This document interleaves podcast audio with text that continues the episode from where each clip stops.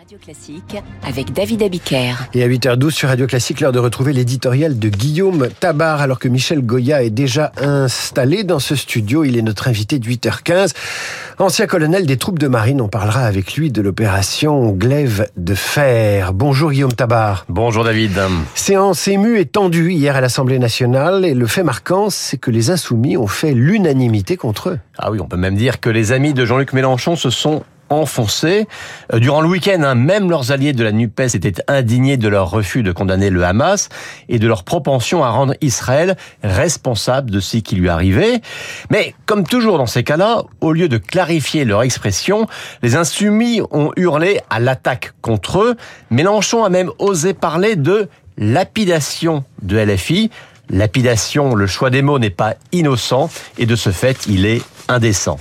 Et hier, à l'Assemblée, prétextant avoir été mal compris, ils ont au contraire montré que c'était bien de manière claire et assumée qu'ils refusaient de qualifier le Hamas d'organisation terroriste en ne voyant qu'une branche armée des Palestiniens au moment même où les révélations se multipliaient sur la monstruosité des actes commis jusqu'à ces bébés décapités. Oui, il y a vraiment quelque chose d'effrayant dans cet enfermement qui va jusqu'à refuser d'admettre la réalité. Alors cette fois, est-ce que la NUPES est bel et bien finie? Écoutez, socialistes, écologistes, communistes et même au sein de LFI François Ruffin, tous sont sincèrement choqués, même révulsés par l'attitude du clan Mélenchon. Et cela a des conséquences concrètes, par exemple plus question de présenter un contre-budget en commun. Mais la gauche, hein, celle qui a gardé un minimum d'honneur, reste malgré tout bien prudente. Euh, quand le communiste Fabien Roussel dit ⁇ Nous allons réfléchir à la manière dont nous allons continuer à travailler ensemble ou pas. C'est mou. Quand le socialiste Jérôme Gage glisse, si les insoumis veulent qu'on continue la NUPES jusqu'en 2027, ça nous oblige mutuellement. C'est mou. Quand Maurice Vallot dit nous ne mettrons évidemment pas fin à la NUPES en déplorant juste un problème de fonctionnement, l'essentiel restant ses yeux de construire une alternative à Macron et Le Pen.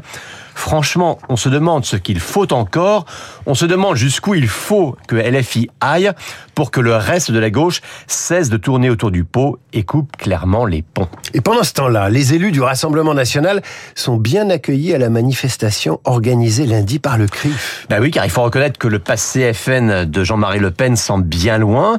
Euh, il faut souligner que ni Marine Le Pen ni Jordan Bardella n'ont jamais fait l'objet du moindre soupçon d'antisémitisme et il serait absurde de prétendre que c'est que c'est par calcul ou en faisant des efforts pour masquer les choses.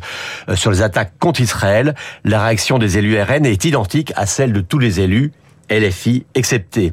Et beaucoup de Français juifs voient même en Marine Le Pen un rempart ou du moins une alliée contre le vrai danger à leurs yeux, à savoir la montée d'un islamisme radical et pour le coup, lui, antisémite. D'où ce bon accueil hein, à la manifestation organisée lundi par le CRIF. Mais quand même, quand on sait que le même CRIF refusait d'inviter le RN à s'y dîner, on voit que le renversement est effectivement spectaculaire et historique.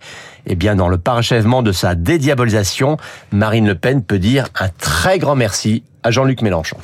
Merci Guillaume Tabar. On reviendra à 8h40 avec nos esprits libres sur les répliques politiques et sociales de cette crise en Israël. On sera avec Ruth Elkrief et Christophe Barbier. À demain Guillaume. Tout de suite l'opération Glaive de fer à Gaza expliquée par Michel Goya. Il est l'invité de la matinale de Radio Classique. Il est 8h.